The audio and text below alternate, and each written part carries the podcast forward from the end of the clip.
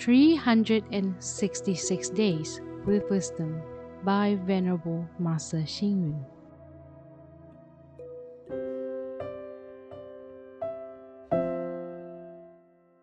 January 13th. Rather than worrying about poverty or loneliness, cultivate merit and wisdom.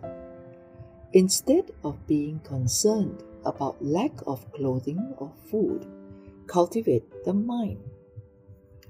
Black is the most beautiful color in the world.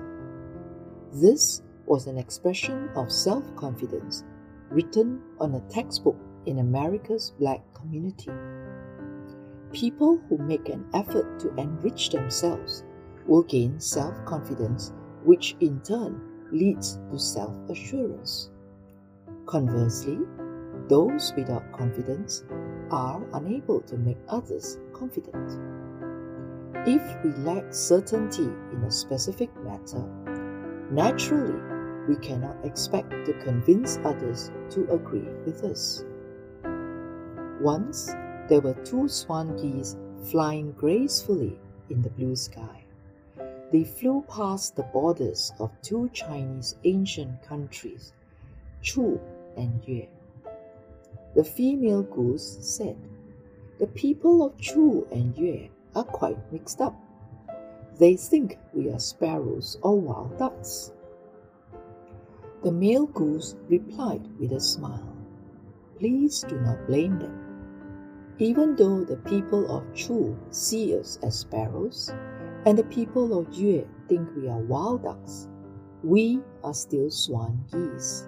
We will never ever be wild ducks or sparrows, will we? Though there are billions of people in this world, you are still yourself. Unfortunately, most people still lack self assurance.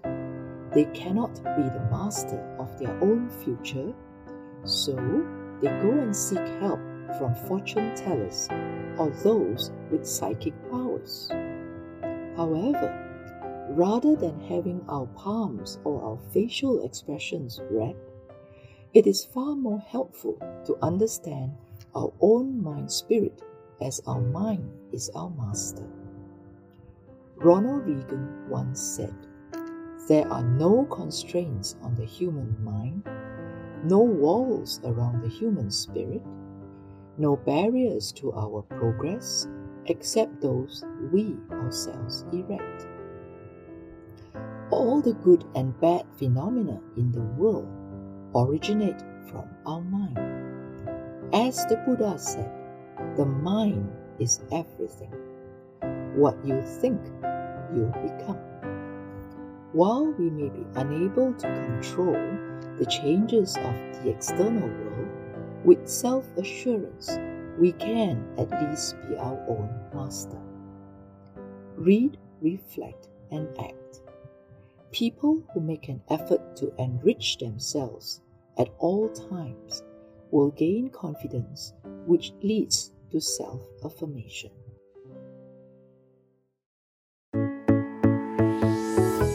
Please tune in, same time tomorrow as we meet on air.